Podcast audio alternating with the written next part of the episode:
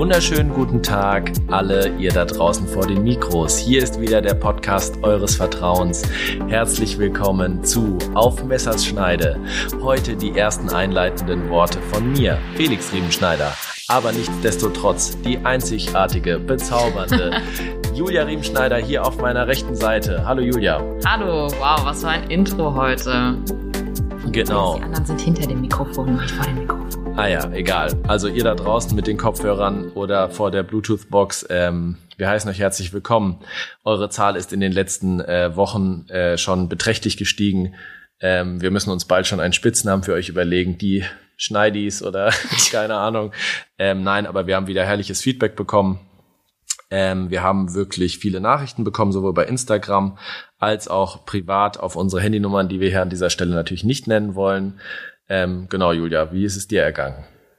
Ja, ich bin froh, dass wir das Projekt jetzt angehen. Vielen, vielen Dank nochmal an alle, die uns supporten und uns immer wieder nett schreiben und uns bei der Stange auch halten, weil es ja dann doch echt ein bisschen mehr Arbeit neben der Arbeit eigentlich ist, als wir dachten. Ähm, aber wir machen es sehr, sehr gerne und freuen uns jetzt auch schon wieder heute mit der nächsten Folge durchzustarten. Genau, dann würde ich sagen, gehen wir direkt in Medias Res. Let's go. Genau, was hast du heute für uns vorbereitet, Julia? Was ist heute das Thema? Was Ah. liegt dir auf der Seele? Was liegt mir richtig am Herzen vor allem? Also heute beleuchten wir mal die Notaufnahmen in Deutschland, einen ganz, ganz wichtigen Pfeiler als Institution und Teil des Gesundheitssystems. Und ich weiß nicht, wie es dir geht, aber eigentlich seitdem ich angefangen habe zu arbeiten, habe ich mich wirklich immer gefragt, was zur Hölle läuft hier schief? Also jeder Dienst in der Notaufnahme ist immer wieder eine Herausforderung und äh, man fragt sich häufig, was sucht der hier? Warum sind alle so schlecht gelaunt? Warum ist hier so viel los? Warum gehen die nicht zum niedergelassenen Kollegen? Und warum überschreitet das schon wieder absolut meine Kompetenz? Und genau deswegen wollen wir mal gucken, was sich da so tummelt. Genau, also kurz gesagt, Not in der Notaufnahme. Äh, wir schauen uns das an und wir gucken mal, was wir da für Zahlen heute präsentieren können. Was ich auf jeden Fall zu dem Thema sagen kann, ist, dass mit Abstand die anstrengendsten Dienste, die man, glaube ich, äh, als Arzt oder Ärztin machen kann, in der Notaufnahme stattfinden. Ich glaube, jeder Hausdienst ist in Anführungszeichen noch äh, entspannter äh, als das, äh, die Überforderung, die einen ja dann schon häufig in der Notaufnahme, sage ich mal, äh, entgegenkommt. Ja, Genau. Wollen wir mit den harten Fakten anfangen, Julia? Genau, mit den harten Fakten geht's einmal los. Also, wir haben uns einmal umgeguckt, wie viele äh, Krankenhäuser sich eigentlich an der Notfallversorgung in Deutschland beteiligen. Da kommen wir auf eine Zahl von glatten 1500 und auf diese 1500 Krankenhäuser verteilen sich tatsächlich im Jahr insgesamt 20 bis 25 Millionen ähm, Patienten. Ne, das sind ähm, ist eine sehr große Spanne zwischen 20 und 25 Millionen, aber man muss sagen, dass die Patientenerfassung relativ schwierig ist, äh, was aus verschiedenen Studien hervorging. Und ähm, deswegen ist auch die Zahl der ambulanten Fälle nur eine grobe Schätzung. Und da belaufen wir uns, also Patienten, die ambulant laufen, sind halt Patienten, die in die Notaufnahme kommen und dann auch wieder selbstständig die Notaufnahme verlassen. Und da belaufen wir uns im Jahr 2021 zuletzt auf 9,8 Millionen. Ne? Also knapp die Hälfte, die im Krankenhaus beziehungsweise in der Notaufnahme dann Hilfe sucht, geht auch selbstständig wieder nach Hause und nur die andere Hälfte bleibt wirklich im Krankenhaus, um äh, ja ein Problem behandelt zu bekommen. Und wir haben uns natürlich auch die Zahlen in der Vergangenheit angeschaut und jetzt gerade bei dieser Studie ähm, mit den ambulanten Fallzahlen gab es zu, ja, zuerst eigentlich eine Fallzahlerhebung 2018. Da war die natürlich, also was heißt natürlich noch beträchtlich ja. höher, ne, mit 11,7 Millionen. Aber wie wir alle wissen, war jetzt natürlich in der Zeitspanne dazwischen auch einfach die Corona-Pandemie, die die Zahlen jetzt äh, verfälscht, weil es da natürlich einfach ja deutliche Regularien gab, wie wir alle wissen. Nichtsdestotrotz von den knapp ähm, 10 Millionen ambulanten Fällen, die in den Krankenhäusern versorgt wurden, wird grob geschätzt, dass auf jeden Fall mindestens 30 Prozent hätten auch ähm, ja bei einem niedergelassenen Kollegen behandelt werden können. Ähm, es gibt aber natürlich immer wieder verschiedene Gründe, die wir natürlich auch gleich nochmal ausführlich beleuchten wollen, warum man dann doch in die Notaufnahme kommt. Und ähm, letztendlich zeigen aber auch langfristige Studien, dass das Patientenaufkommen von der ambulanten Patientenversorgung deutlich steigt. Und ähm, da waren wir zum Beispiel 2013 bei einer Studie von der AOK noch bei äh, 17,3 Millionen äh, aller Notfallpatienten und äh, 2017 waren wir bereits schon bei 20,4 Millionen. Ne? Also schon ein deutlicher Anstieg. Und ähm, ja, wir gucken jetzt mal, was da die Gründe für sein könnten. Genau. Vielen Dank erstmal für die harten Fakten. Vielleicht noch mal eine kurze Rückfrage an dich. Äh, mhm. Du hast gesagt, es machen ungefähr 1500 Krankenhäuser an der Notfallversorgung oder nehmen an der Notfallversorgung teil. Äh, kann man denn auch nicht teilnehmen? Also gibt es Krankenhäuser, die keine Notaufnahme haben? Tatsächlich. Ne? Es richtet sich immer ein bisschen nach den äh, Bettenzahlen in den einzelnen Krankenhäusern, ob man tatsächlich eine Notfallversorgung stellen muss. Und ähm, man kann auch Letztendlich ist es eine Finanzierungsfrage, äh, an der Notfallversorgung aktiv nicht teilnehmen, wird dann aber dementsprechend auch von äh, anderen Institutionen finanziell nicht unterstützt. Okay, das ist vielleicht noch ein ganz guter Punkt gewesen, das nochmal klarzustellen. Also die harten Fakten sagen auf jeden Fall schon mal, wir haben steigende Zahlen, also die Notaufnahmen äh, müssen sich Jahr für Jahr mit mehr Patienten, Patienten und Patientinnen auseinandersetzen, mit mehr Fällen und mehr Behandlungen. Und auf der anderen Seite ähm, hatten wir jetzt natürlich durch die Corona-Pandemie da einen leichten, äh, eine leichte Zacke nach unten, aber das war auch aufgrund der Maßnahmen. Ähm, aber es müssen auf jeden Fall irgendwie neue Konzepte her, äh, wie wir da diese Versorgung verbessern können. Genau, wie funktioniert denn die Notaufnahme, Julia? Genau, wenn wir uns jetzt mal so eine Notaufnahme betrachten oder erstmal die Notaufnahmen allgemein, ähm, kann man sagen, Notaufnahme ist nicht gleich Notaufnahme. Das hängt einfach äh, da mit zusammen, dass nicht jedes Krankenhaus ein Maximalversorger ist, das heißt nicht alle medizinischen Fachabteilungen bedient. Und je nachdem äh, gibt es dann auch Einstufungen von den einzelnen Notaufnahmen in äh, die Basis, die erweiterte und auch in die umfassende Notfallversorgung, was dann der gemeinsame Bundesausschuss GBA einteilt. Ne, das ist letztendlich eine ja, die oberste Institution der Bundesrepublik Deutschland, ähm, die auch Heilmittelrichtlinien zum Beispiel aufstellt und sich dann am äh, Sozialgesetzbuch orientiert ne, und damit letztendlich die bundesweite Basisversorgung regelt. Genau, also im weitesten Sinne ein Gremium der Regierung. Ja, so ja. kann man das sagen. Toll. Genau. Genau. Ähm, und das hatten wir eben schon mal angeschnitten. Je nachdem, was für eine ja, Notfallversorgung man anbietet, wird man auch dementsprechend ähm, finanziell unterstützt tatsächlich. Wer kann sich alles in der Notaufnahme vorstellen, Felix? Ich meine, du kennst es ja auch. Genau, also wir haben, wir haben verschiedene Formen wie die Leute, sag ich mal, zur Notaufnahme dann im Endeffekt gelangen. Ganz klassisch ist der fußläufige Patient, äh, kommt von wie auch immer gearteter Verletzung oder mit wie, wie auch immer gearteter Beschwerde und stellt sich dann fußläufig oder auch mit dem Taxi ist ja auch im Endeffekt eine fußläufige Vorstellung äh, davor und meldet sich an und nimmt Platz und wartet dann. Ein anderer äh, Anteil sind Leute, die überwiesen werden, also direkt mit einer Überweisung oder einer Einweisung quasi vom Facharzt kommen. Ähm, das kann zum Beispiel sein, du hast ein orthopädisches Problem und wirst dann mit keine Ahnung, Verdacht auf einen Infekt von deiner Hüfte in die Notaufnahme überwiesen. Das ist aber mit Abstand der geringste Anteil von den Vorstellungen. Und dann der andere Anteil, der, sage ich mal, was man so klassisch kennt, halt eine Einweisung durch den Rettungsdienst. Das heißt, ich sitze zu Hause, äh, Opa liegt morgens äh, in der Küche und dann rufen wir einen Rettungsdienst und fahren in ein Krankenhaus. Ist so oder so ähnlich bei uns zum Beispiel in der Familie auch schon passiert. Leider ja. Ähm, genau, die drei Möglichkeiten gibt's. Nichtsdestotrotz, was alle gemein haben, ähm, bisschen mit Abweichung auch im Rettungsdienst. Alle, die ins Krankenhaus kommen, die werden erstmal triagiert. Ne? Genau. Es gibt eine allgemeine Sammelstelle sozusagen für Patienten, die dann äh, zunächst gesichtet werden. Das sollte eigentlich im Idealfall nach zehn Minuten äh, nach Betreten des Gebäudes passieren. Und das ist eine Person in der Triage, die tatsächlich nicht zwangsläufig einen medizinischen Hintergrund haben muss. So ist das aktuell geregelt. Und ähm, dann gibt es verschiedene Triage-Scores, an die man sich hält und ja, Schmerzen abfragt, ne, persönliche Umstände abfragt, Vorerkrankungen abfragt.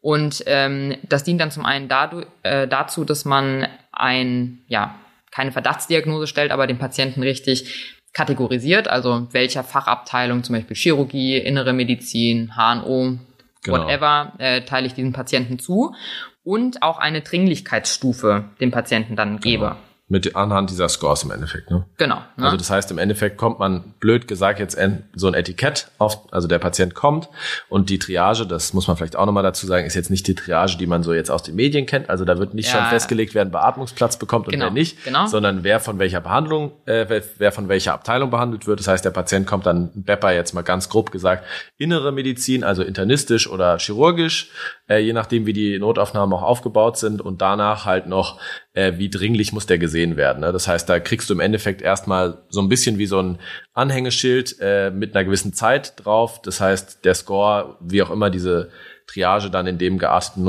äh, Krankenhaus funktioniert, hängt dann zum Beispiel an deinen, hinter deinen Namen so ein Schild, der kann 30 Minuten warten, bis er das erste Mal von einem Arzt gesehen werden muss. So das aus. ist nämlich auch wichtig zu sagen, dass, was du ja auch schon gesagt hast, die Triage wird durch nichtärztliches Personal und zum Teil auch durch nicht medizinisches Personal durchgeführt. So sieht's aus.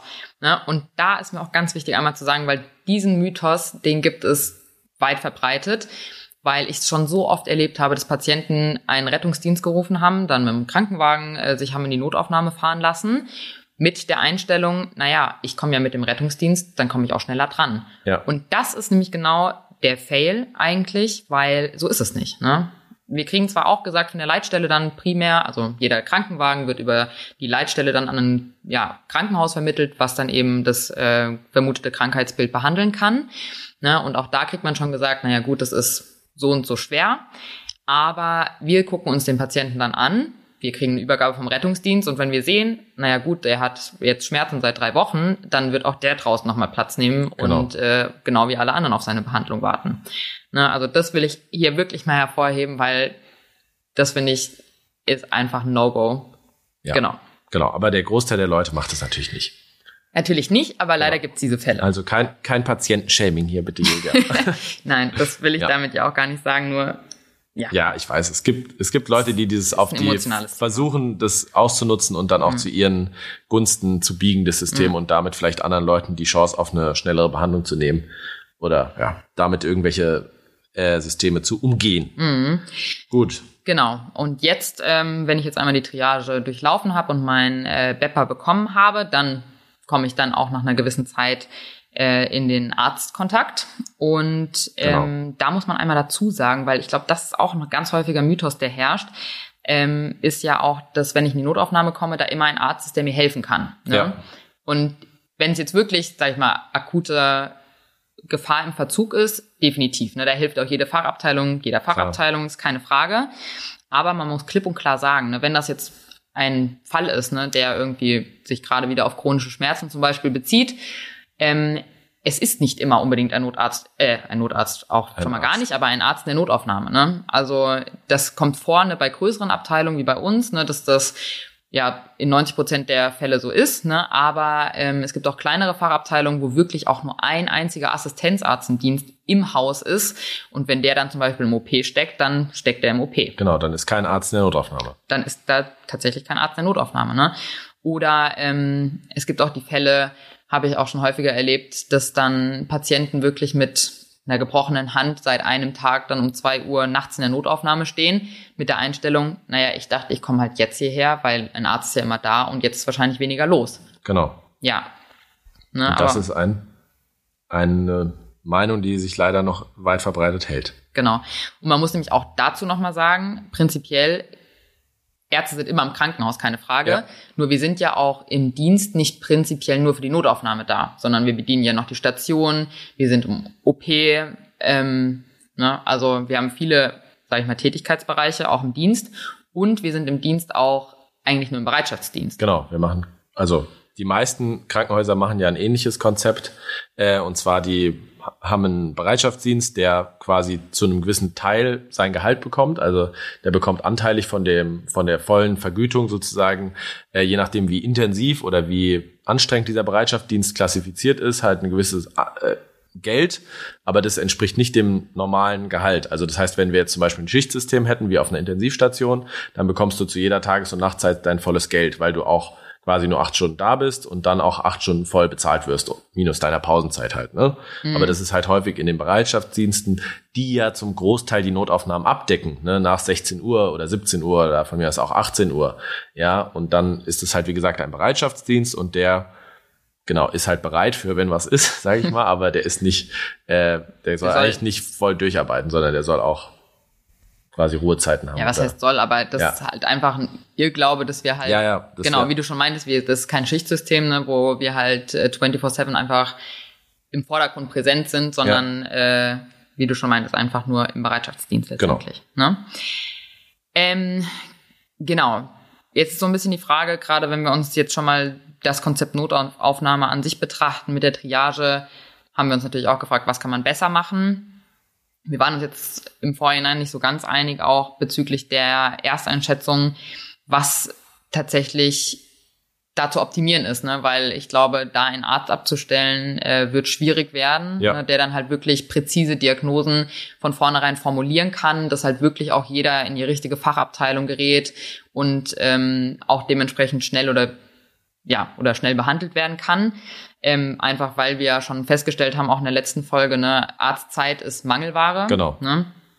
Ähm, da gibt's jetzt vom gemeinsamen Bundesausschuss auch schon ja tatsächlich äh, Reformung, Reformierungsbestrebung, ja. sagt man das so? Ja. Ja, also oder Kann man so sagen. das Bestreben einer erneuten die äh, haben, Reform. Die haben eine Idee. Die haben eine Idee, ne? Und versuchen das auch tatsächlich besser zu machen. Da gibt's jetzt einen ersten Entwurf, das wird letztendlich erst im Juni aber äh, endgültig verabschiedet, dass man vielleicht doch dann über die Kassenärztliche Vereinigung äh, kleiner Ausreißer dazu, dass eine Vereinigung letztendlich, die die ganzen ähm, niedergelassenen Ärzte im ambulanten Bereich mit einem Kassenarzt sitzt, äh, zusammenfasst und auch mittlerweile zu ähm, Notdiensten verpflichtet, ja. ne, auch dafür einzusetzen.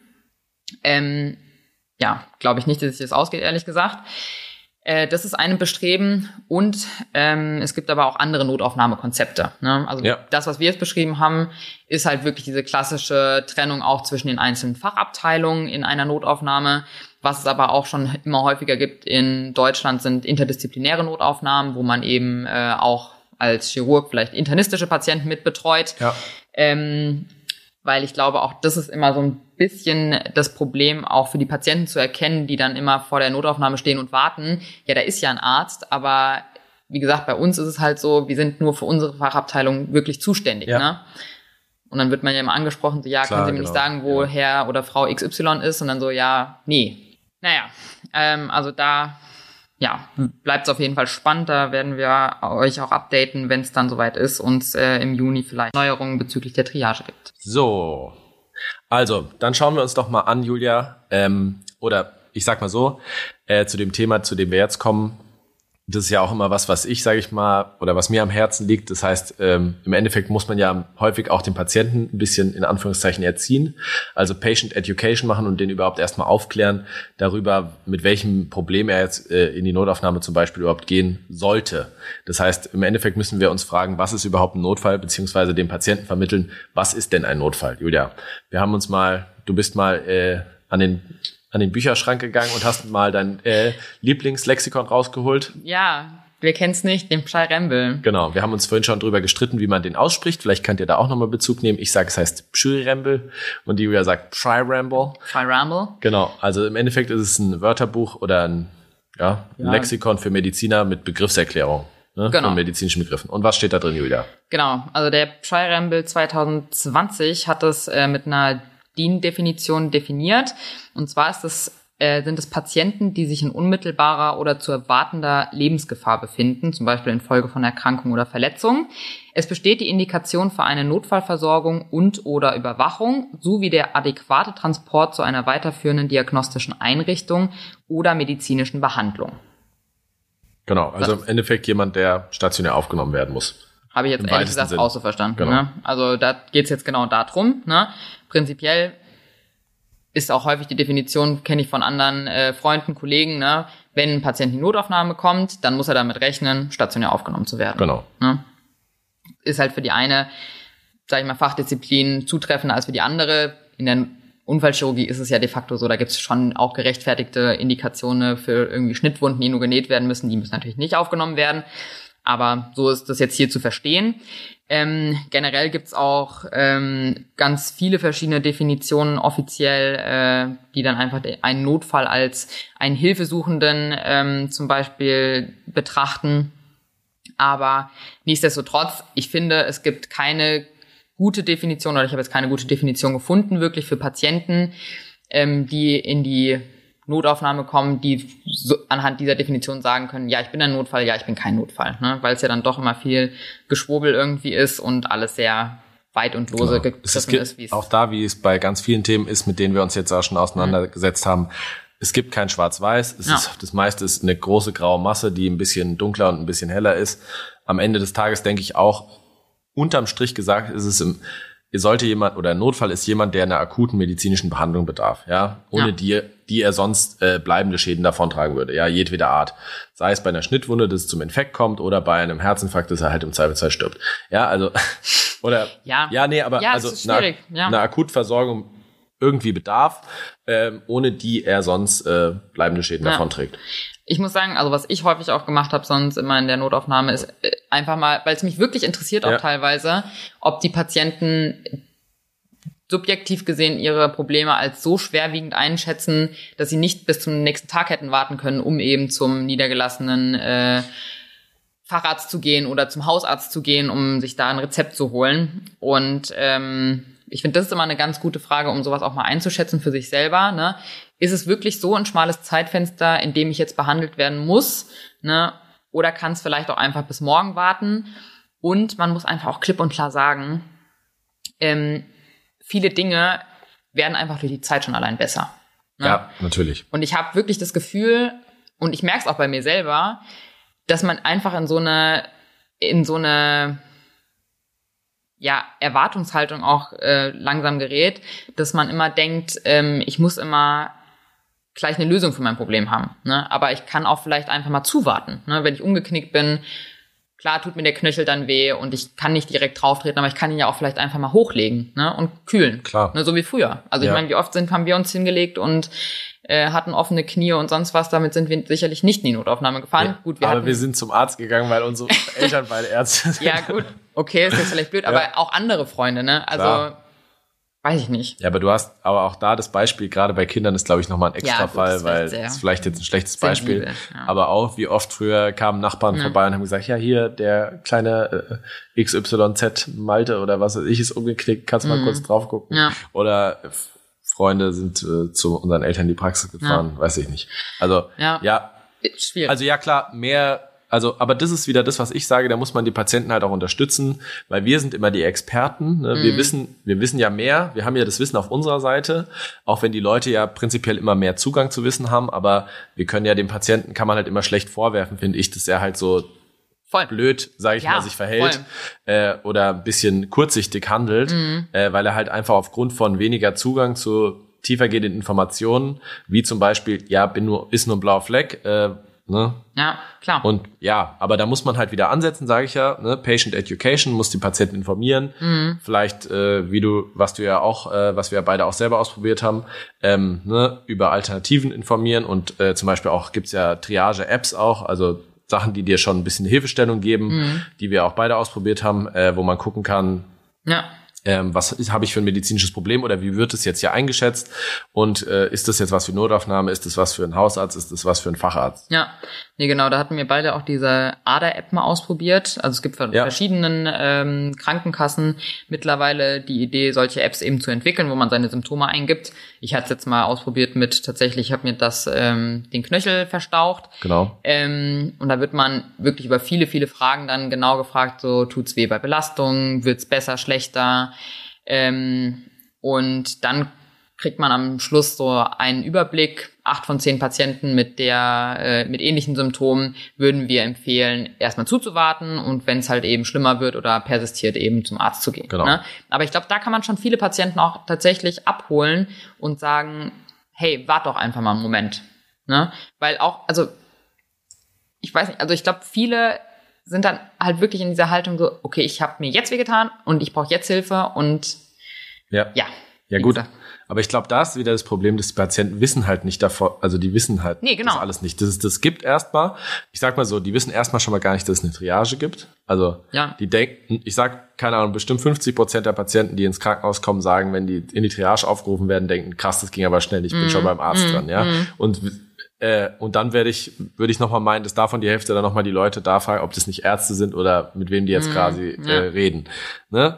Und dann, äh, ne, dann haben sie logischerweise auch nicht die Ahnung, wenn die nicht mal wissen, dass es eine Triage gibt, also eine Ersteinschätzung, dass es Ja. Ersteinschätzungs-Apps gibt. Ja? Ja. Das heißt, im Endeffekt, das habe ich ja von, schon im Vorgespräch kurz gesagt, denke ich, wenn man da wirklich versuchen will, auf die Patienten einzuwirken, alle googeln. Ja? Jeder guckt vorher am Handy, äh, wo ist die nächste Notaufnahme, Notaufnahme, irgendwas eingeben, Notaufnahme, Darmstadt, Notaufnahme, Heidelberg, was weiß ich. Mhm. Und dann muss halt als erste eine Anzeige kommen von der App, besponsert von dem, keine Ahnung, gemeinsamen Bundesausschuss oder Krankenkassen, was weiß ich. Und da wird erstmal so eine App angeboten, ja. Mhm. Und dann sehen die Leute, ja, okay, ne, vielleicht, damit fängt man schon mal zumindest ein paar Prozent ab, die man, die sich dann die App runterladen und sich das angucken. Ja. Weil viele Leute, das ist ja, ja auch das, was man dann hört von den Patienten, ja, ich habe mir schon überlegt, ob ich jetzt kommen soll oder nicht, ne? Und dann sind sie halt gekommen, ja. Ja, ja, ja genau. klar. Und gerade diese Haderer oder diese Leute, die zögerlich mhm. sind und nicht sicher sind, die kriegt man vielleicht damit noch abgefangen. Das stimmt. So, ist vielleicht eine ganz ähm, gute Überleitung dann zu dem nächsten Untertitel, ne, weil wir natürlich uns auch die Frage gestellt haben, naja, warum sind denn teilweise Wartezeiten so extrem lang in den Notaufnahmen? Ne? Also ich sag mal, in den chirurgischen Fachabteilungen geht's vielleicht noch, aber ja. gerade auch in äh, internistischen ähm, Notaufnahmen dauert's ja de facto doch mal länger. Da vielleicht einmal auch kurz noch vorneweg zur Erklärung. Ne? Man, das ist ein ganz häufiges Problem, finde ich, was man sieht, dass Menschen in die Notaufnahme kommen, dann irgendwann drankommen. Ich meine, gut, erstmal die Wartezeit überbrückt bekommen müssen, dann drankommen, aber dann ist die Behandlung ja noch nicht mal unbedingt fertig. Ja. Ne? Weil man muss nochmal eine Diagnostik machen mit einem Röntgenbild. Man muss ein Labor zum Beispiel abnehmen, ne? also Blut abnehmen, um bestimmte Werte zu bestimmen, um zu gucken, hat er vielleicht eine Infektion. Ne? Genau. Das dauert. Das dauert einfach anderthalb Stunden, zwei Stunden, bis so ein äh, Labor aus der Notaufnahme auch mal fertig ist. Ne? Und deswegen sind halt letztendlich, vielleicht kommt man auch mal schnell dran und hat das Glück, aber die Behandlung an sich kann wirklich einen halben Tag in Anspruch nehmen. Ja. Ne? Weil dann sind auch vielleicht wieder Wechselzeiten zwischen den, äh, dem Dienstpersonal.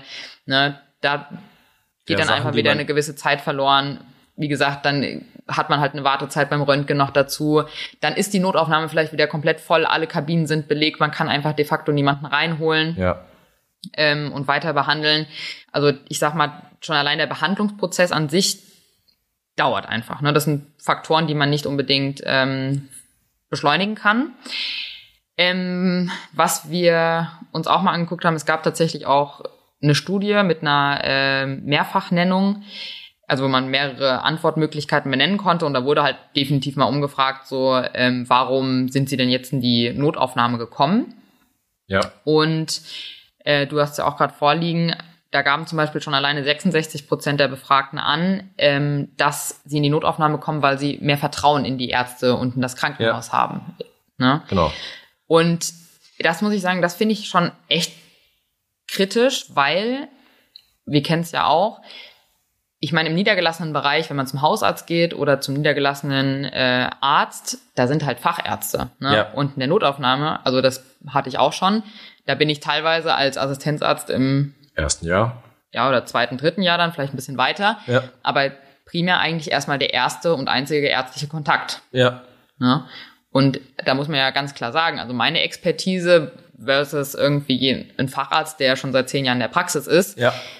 Da kann ich jetzt auch nur bedingt irgendwelche MRTs mitbefunden, mit denen Patienten kommen oder vielleicht auch einfach Akutsituationen schätze ich ganz anders ein, als es jemand anderes tut. Ne? Klar. Oder meine Behandlung dauert auch wesentlich länger unter Umständen, weil ich es halt auch nicht kenne. Ja. Ja, genau. Ja. Das ist ja das, was du auch gerade schon gesagt hast. Ja. Das ist natürlich auch nochmal, und wir gehen gleich noch auf die anderen Antwortmöglichkeiten genau. da ein. Äh, das ist natürlich sowas dann auch nochmal eine Wartezeit verlängert, weil halt Leute, die nicht so viel Berufserfahrung genau. vielleicht haben, ja. dann auch sich mehr rückversichern äh, müssen, die vielleicht dann nochmal ins Buch schauen. Also wirklich, äh, ja. das weiß ich ja aus meiner, äh, kann ich ja von aus meiner eigenen Erfahrung sagen, ich habe immer ein kleines Buch dabei gehabt oder habe bei Amboss nochmal geguckt oder sonst was äh, und habe dann äh, aller Fake it till you make it dem Patienten halt dann die Antwort präsentiert.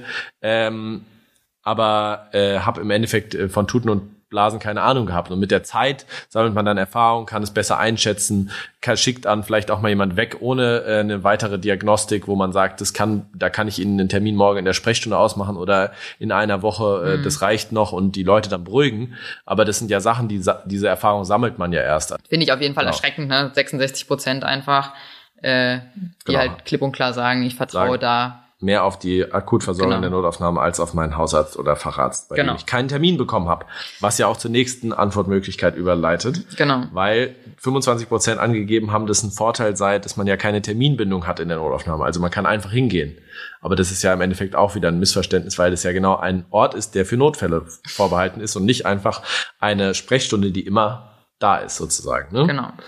Ähm, dann haben die 13 Prozent nochmal geantwortet, dass sie so kurzfristig halt keinen Alternativtermin bekommen haben. Also ja. zumindestens Leute, die sich um eine Alternative bemüht haben mhm. oder das zumindestens angegeben haben. Das finde ich ja dann in eigentlich noch ehrenwert, weil ja. wenn man sich erstmal bemüht hat, telefoniert hat und sagt, okay, ich habe jetzt keinen Termin bekommen, ist Samstag oder wie auch immer und es ist halt dann doch so ein Problem für mich heute, dann na, ist es halt so, geht man halt genau. in die Notaufnahme, okay, kann ich äh, verstehen, fair, fair enough, ne?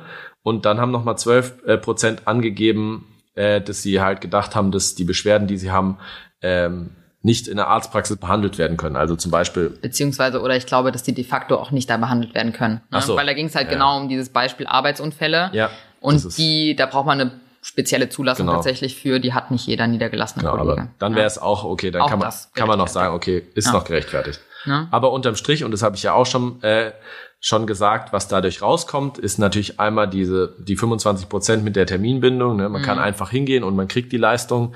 Das ist halt so ein bisschen diese Amazon Prime Haltung, die wir alle heutzutage in unserer Gesellschaft so ein bisschen implementiert haben. Das mir geht mir ja genauso bei vielen Dingen. Total. Ja. Äh, bin ich ja auch ehrlich. Und zwar, man will einfach ein Problem umgehend gelöst haben oder zumindest schon mal einen Lösungsvorschlag haben. Äh, und das ist halt eine Meinung, die sich immer denke ich mal, weiter durchsetzt, weil halt sonst auch viele Güter einfach immer verfügbar sind und man halt über Nacht einfach auch viele Sachen äh, direkt nach Hause bestellen kann, was an dieser Stelle keine Amazon-Werbung sein mhm. soll. Ja, und ich finde, das sind aber auch einfach, um wieder den Bogen zurückzuspannen auf die lange Wartezeit, das ist halt einfach auch dieser Irrglaube, ne? Also, dass man zum Arzt geht und das Problem ist dann gelöst. Ne? Und das ja. sind aber wirklich teilweise auch ewige Diskussionen, wenn man dann einen Patienten hat und ihm sagt, hey, es ist nix oder hey, das ist nicht so schlimm, du brauchst einfach ein paar Tage, dann wird es schon besser. Ja. Und dann kommt erstmal, ja, aber das kann nicht sein. Also ich habe jetzt Schmerzen, das genau. muss jetzt besser gemacht werden. So. Sie müssen mir aber, jetzt eine Spritze geben. Genau, aber das geht halt nicht. Ja, genau. Ne? Also ja. Da das, das ist dann auch wieder das Missverständnis. Zum Beispiel, das ist ja was, was mir häufig begegnet. Ja, Spritze geben, das ist dann auch wieder so eine Sache. Da muss ich eigentlich wieder jemand aufklären, wenn ich es korrekt machen will, brauche ich ein Labor und ne mm. und das kann dann vielleicht ein Facharzt da machen, aber es ist halt nichts, was ein Assistenzarzt dann machen kann. Ja. Und äh, ne, das ist dann wieder das Missverständnis zum Anfang. Der Patient denkt halt, er kriegt dort die beste medizinische Leistung. Äh, was aber halt ein absolutes ja. Missverständnis ist, oder? Ja. Ne? Aber wie gesagt, da muss man ansetzen, Patient Education. Ich muss meine meine Männer, Männer und Frauen besser informieren, was, äh, was denn, was sie erwartet, mit was für ein Problem sie da hingehen können und was sie für Alternativen haben. Definitiv. Ne? Nichtsdestotrotz, ähm, das war jetzt vielleicht einmal die Patientenseite, die wir auch beleuchtet haben. Ähm, aber natürlich großes Problem auch weiterhin in der Notaufnahme, was man spürt, ist der Personalmangel pflegerischerseits und auch ähm, ja, von anderem medizinischen Personal. Man hat dadurch das Problem zum Beispiel auch, dass man auf den Stationen natürlich weniger effizient arbeitet. Die Patienten können dann, die stationär aufgenommen werden sollen, äh, langsamer nur von der Notaufnahme auf Stationen aufgenommen werden. Und ähm, gerade, ja, muss man irgendwie sagen, hat man auch so ein bisschen das Gefühl, dass die Tätigkeit in der Notaufnahme auch unattraktiver wird. Ähm, als Arzt hat man da wenig Handlungsspielraum, das gehört halt einfach dazu. Ne? Da ist man im Dienst so oder so. Ähm, aber ich denke, dass, oder was heißt denke, ich habe schon mitbekommen auch, dass zum Beispiel pflegerischerseits Personal auch aus der Notaufnahme sich umschulen lässt, weil ähm, ja man einfach sagen muss, auch da Gewalt einfach zunimmt. Ne? Genau. Gewalt also, und äh, keine Lust auf die Auseinandersetzung mit unzufriedenen Patientinnen haben. Ja. Genau, das ist auch ein Thema, wo wir drauf gestoßen sind im Endeffekt in der Recherche und das, was ich jetzt ganz persönlich auch nochmal sagen will, das war mir jetzt nicht, also mir war das schon bewusst und man nimmt es auch schon wahr, mhm. wenn man sich das jetzt so rückblickend ein bisschen anguckt, aber das Gewalt in Notaufnahmen, also Patienten seid, sage ich mal, egal ob verbal oder körperlich, halt einfach zunimmt. Äh, das ist mir aufgefallen, als ich äh, letzte Woche einen Podcast vom Deutschlandfunk äh, ge gehört habe, den wir auch nochmal verlinken werden. Also der heißt Gewalt gegen helfende Hände, gefährliche Arbeitsplatz-Notaufnahme, ähm, wo dann auch einfach nochmal gesagt wurde, dass ähm, das, äh, da gab es eine Umfrage im Endeffekt. Ähm, Rettungsdienst und äh, Notaufnahmen 2020 äh, wo 87 Prozent von 350 Befragten äh, angegeben haben, dass sie körperliche Gewalt erfahren haben und 97 Prozent verbal angegangen worden sein. Also, krass, ne? Ja. Also quasi eigentlich 100 Prozent, weil wahrscheinlich haben die drei Prozent, denen es nicht so gegangen ist, einfach gesagt, ah ja, so ist es halt. Ne? Ja, ja, genau. Das ist doch keine verbale, nicht verbal angegangen. Ich gehe mhm. den gleich mal verbal an, ja. wenn der mich angeht. Ja, genau. Aber zwei Drittel äh, sind, haben da noch gesagt, dass die Opfer von körperlicher Gewalt geworden sind. Und das fand ich schon krass, muss ich sagen. Ja. ja. Wobei, aber, also ja. Ich muss sagen, das finde ich halt immer das Verrückte, weil ich mir immer denke, gut, wir sind hier in Frankfurt auch in den Notaufnahmen ja. und wir kennen das auch von Kollegen hier im Rhein-Main-Gebiet oder speziell jetzt eigentlich Frankfurt, ja. wo ich mir einfach immer denke, ja, es ist halt so. Ja, genau. Ne? Also, also, das ist ganz klar, man hat hier halt einfach auch manchmal, ähm, oder ich kann's, weiß gar nicht, ob man jetzt hier wirklich überdurchschnittlich viele Patienten hat, die vielleicht auch Drogen konsumieren, ne, wo man halt so sagt, naja gut, ist halt so. Aber nichtsdestotrotz, ne, also man wird halt, also mindestens einmal von einer Person im Dienst wirklich beschimpft, beleidigt.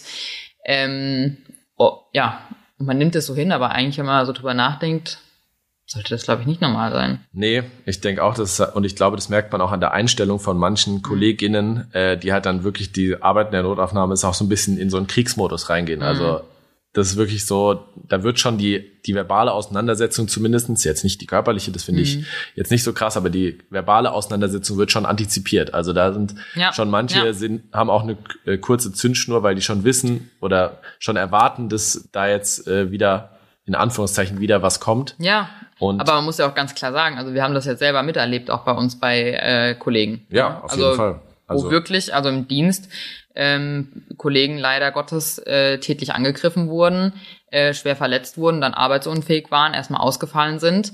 Ich kenne auch Geschichten ähm, von äh, anderen aus einer anderen chirurgischen Abteilung, wo dann wirklich das Messer auch gezückt wurde, wo Klar. man nur in letzter Minute noch äh, die Tür irgendwie zumacht ja. und dagegen hält, weil die natürlich auch nicht abzuschließen ist. Ne? Ja. Aber also da geht's schon an ja. manchen Abenden echt rund. Ne? Ja, und das ist wie gesagt was, was einem nicht so bewusst ist. Wie gesagt, wir verlinken den Podcast, das ist echt mhm. krass. Und am Ende des Tages hast du dir ja auch selber schon der Notaufnahme die Nase gebrochen. Aber das war einfach nur mein eigenes Verschulden, aber also da bist da bist ausgerutscht für die äh, Erwähnung auch hier. Aber dann warst du ja im Rahmen deines Arbeitsunfalls schon direkt an der richtigen Adresse. Von daher musst du dir nicht Super überlegen, gut. wo du hingehst. Das stimmt, das war toll. Genau.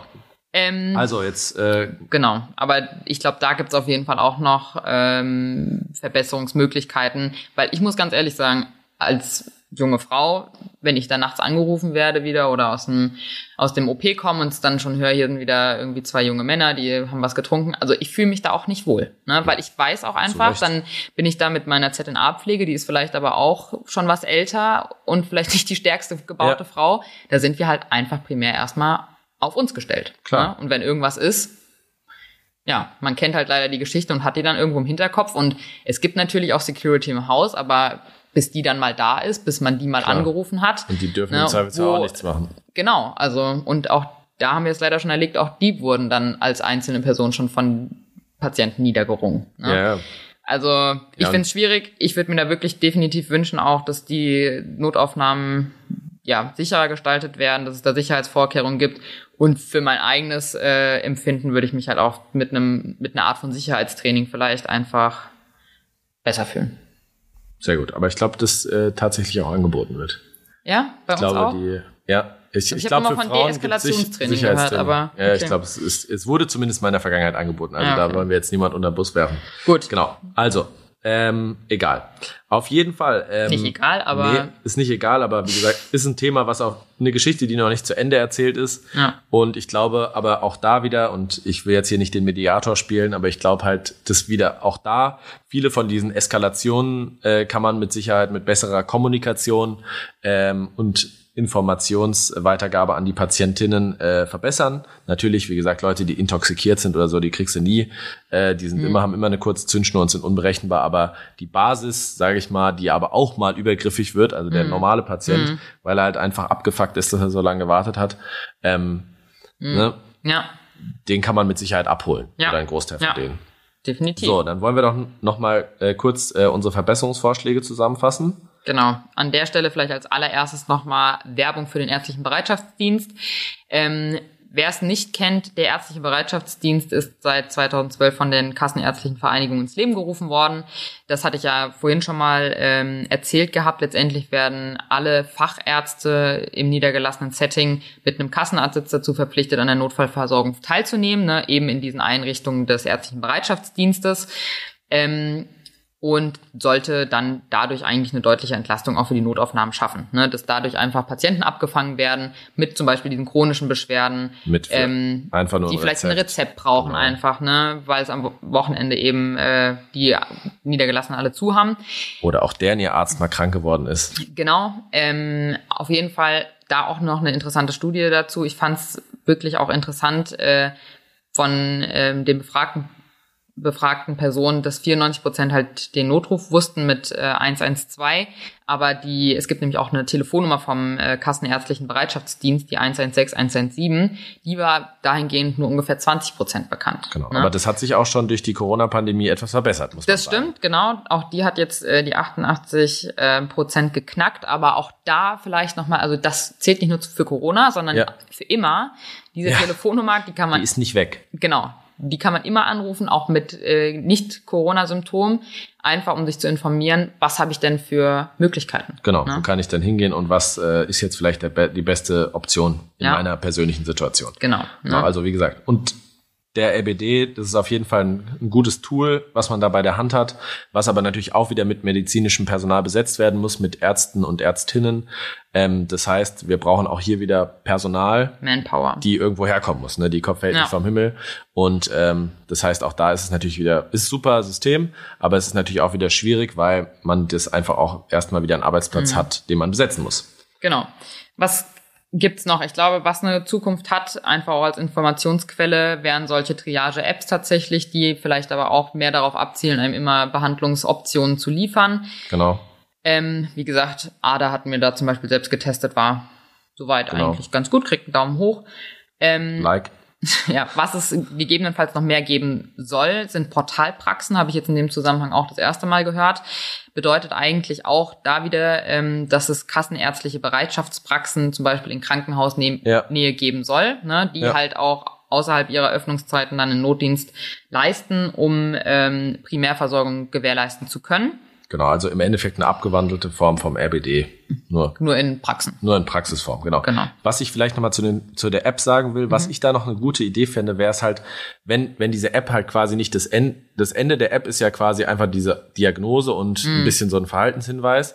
Aber ich fände es super, wenn da halt jetzt noch daran was äh, anschließen würde im Sinne von, was ist meine Telefonnummer, wo kann ich jetzt anrufen, wo habe ich die Möglichkeit, einen Termin auszumachen. genau, genau, Das heißt, ja. wenn ich dann zum Beispiel eine Genau. Verlinkung auf diese DocLib-App oder sowas hätte, wo ich einen Termin ausmachen kann Ja. beim Facharzt, das wissen ja auch viele noch nicht Ja. wahrscheinlich, dass es solche Sachen gibt. Ja, wobei man Oder- da halt auch klar sagen muss, ne, ich glaube, das ist halt gerade, wir wissen ja einfach, die Gesellschaft wird immer älter. Ja, gut. Schwierig, ja. Aber auch die jüngeren Leute werden immer älter, die alle ein Handy haben. Das- also das heißt, man kann ja nur nicht sagen, nur weil die alten Leute schon alt sind, Ja. kümmern wir uns nur um die alten Leute, sondern Mhm. wir müssen jetzt auch an uns denken, dass wir, wenn wir später mal alt sind, Mhm. Julia, dann äh, ein gutes äh, System vorfinden. Ne? Das und unsere stimmt. Eltern haben auch beide ein Handy und können das Internet einigermaßen sicher bedienen. Also die haben ihren Ja, aber Internetführerschein die habe ich auch. jetzt ja auch noch nicht zu den Ja. ganz alten Leuten Ja, aber das sind ja die nächsten alten Leute, ne? Ja, okay. Gut, dann gab's ja noch einen super Vorschlag von der äh, CDU, CSU.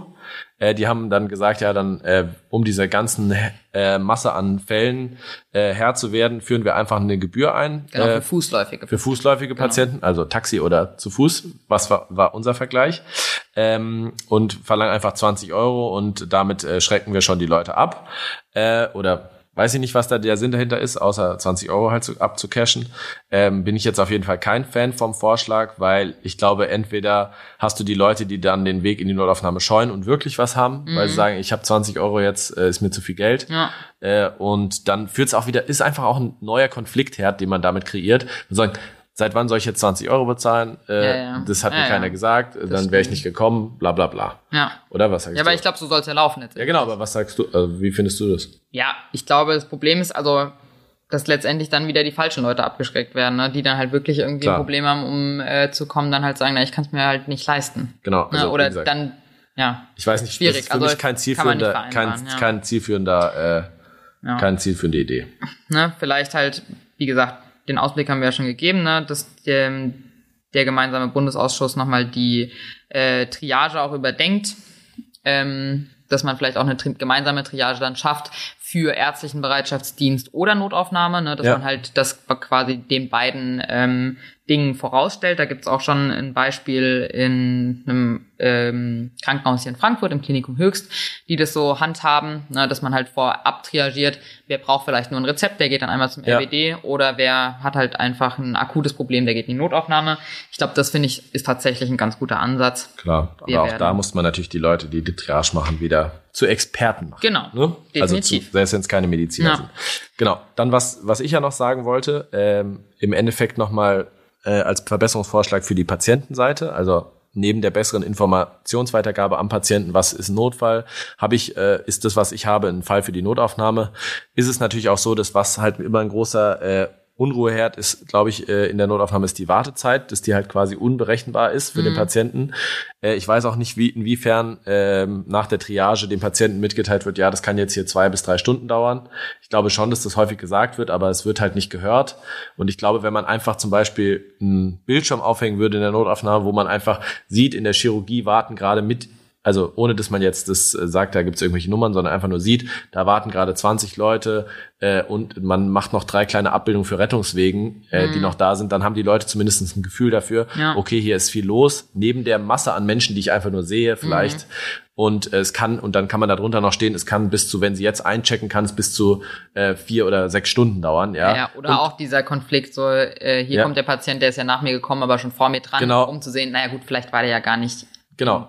Und da kann man auch Infovideos abspielen. So ein Bildschirm kostet jetzt nicht so viel Geld. Das heißt, man erklärt einfach, wie bei der Sendung mit der Maus für die Leute, äh, wie funktioniert die Notaufnahme. An jedem Flughafen wird auch, werden auch 100 Videos gezeigt, äh, welche Flüssigkeiten ich mitnehmen darf und dass ich nochmal einen klaren Beutel befüllen muss. Ja, also sowas kann man auch in der Notaufnahme machen. Einfach den Patienten informieren. Der sitzt eh lang genug da. In der Zeit hat er sich die Videos 100 Mal angeguckt. Da kann man auch Werbung für den RBD machen. Einfach nur, dass er vielleicht beim Ja. nächsten Mal weiß, dass es das gibt. Ja. Ne? Das nicht, muss jetzt nicht das jetzige sein. Wie funktioniert eine Triage und so weiter. Da kann man Infovideos machen. Das äh, sprengt nicht das Budget und äh, glaube ich, ist eine gute Sache.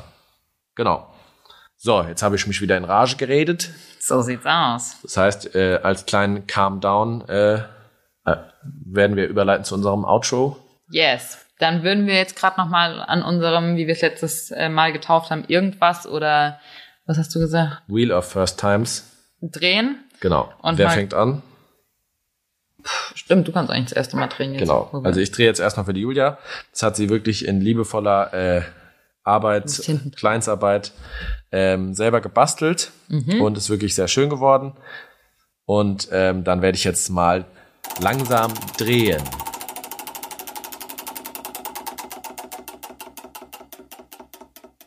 Bing. Okay, Julia. Wir sind jetzt hier auf deine erste Nadelstichverletzung gekommen. Okay. Klassiker, glaube ich, also Nadelstichverletzungen, ne, dass man sich halt irgendwo ranpiekst. Ja. Ne? Und das weiß ich noch ganz genau, das hatte ich damals im, äh, in der Formulatur in der HNO noch.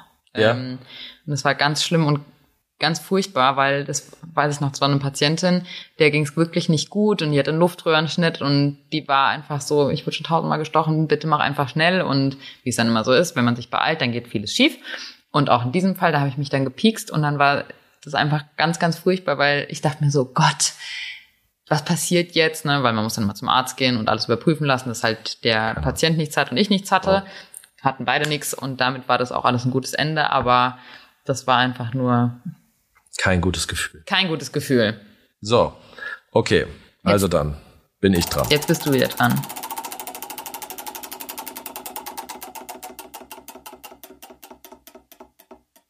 Okay. Also, Wir haben ja schon häufig darüber gesprochen, dass der Felix ja mal geweint hat. vor und nach der Arbeit, aber nie während der Arbeit. Und jetzt wollen wir wissen, wann war denn das allererste Mal, dass du geweint hattest? das allererste Mal, dass ich geweint habe, also im Krankenhaus, da war ich einmal nur den Tränen sehr nah. Äh, das war ähm, nach einem Stationstag, wo ich äh, von einer Fachärztin noch auf äh, nicht gesichtete Laborwerte hingewiesen wurde, die allerdings keine Konsequenz hatten. Und am Ende des Tages war ich da sehr in der emo irgendwie emotional aufgewühlt und wurde dann noch, damals hatte ich dann so noch so einen Mentor, der sich um mich gekümmert hat. Ähm, das war ein sehr netter griechischer Kollege, der jetzt nicht mehr bei uns ist und der hatte mich dann nochmal zur Seite genommen in den extra Raum und da hatte ich wirklich, äh, da sind mir zwei Krokodilstränen die Wange runtergeronnen. Äh, ger geronnen. Ja, keine Ahnung, das war halt am Anfang und äh, immer Stress. viel Stress und äh, dann emotional aufgewühlte Situation. Und ansonsten, wie gesagt, ist mir häufig halt, also ich, ich will jetzt, wie gesagt, hier nicht einen auf äh, so super nah am Wasser gebaut machen, aber wie gesagt, am Anfang auf den Autofahrten nach Hause und wie gesagt, das kann unsere Mutter bezeugen, äh, da sind mir einige Mal die Träne gekommen, weil ich einfach mit der, mit dem Umgangston und äh, mit den äh, keine Ahnung, mit der, mit dem Schritt einfach in dieses selbstständige Arbeiten hinein halt doch einfach überfordert war. Und ich denke, das ist nichts, wo man sich für schämen muss. Und ich, wie gesagt, bin keiner, der da, äh, also ein offenes Ohr hat, auch für junge Kolleginnen und Kollegen, die da überfordert äh, sind. Ich war es auch und ich denke, das ist keine Schande.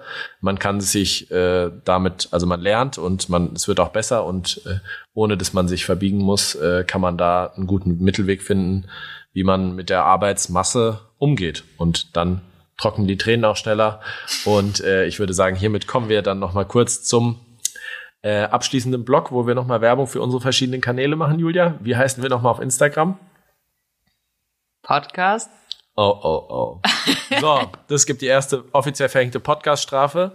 Äh, die Julia, die auch unseren Instagram-Kanal mitbetreibt, weiß nicht, dass AMS-Podcast. Hier könnt ihr, könnt ihr uns erreichen bei Instagram. Wir haben auch eine E-Mail-Adresse. Immer noch keine E-Mail eingegangen. Wir wollen jetzt an der Stelle nicht so sehr darauf eingehen. Die E-Mail-Adresse lautet auf Messerschneide podcast at gmail.com. Hier könnt ihr uns gerne Anregungen, Feedback und auch Hinweise zu den aktuellen Folgen oder Themen senden. Ähm, Außerdem freuen wir uns natürlich wie immer über Sterne, Likes und Abos auf den gängigen Podcast-Plattformen Spotify und Apple Podcast. Die Julia äh, hat gerade hier live nochmal geguckt. Sie hat schon fünf Sterne dagelassen. Ähm, also auch ein bisschen Werbung in eigener Sache. Und, äh, Aber 16 andere Leute auch. Also 16 andere Leute haben das auch schon auf Spotify gemacht. Wir freuen uns, wenn es noch ein, wenn noch ein 17. dazu kommt bis zum nächsten Mal. Ähm, wann hören wir uns wieder, Julia? Donnerstag in zwei Wochen. Genau, Donnerstag in zwei Wochen heißt es wieder äh, Schneidezeit. Wir holen das Schneidbrett es ist raus. Es, ist, es wird wieder angeschnitten. Und ähm, ja, bis Julia. dahin. Immer schön locker bleiben. Genau. Und alles Gute für euch. Bussi, bis, Bussi. Bis dann. Ciao, Kakao. Tschüssli, Müsli.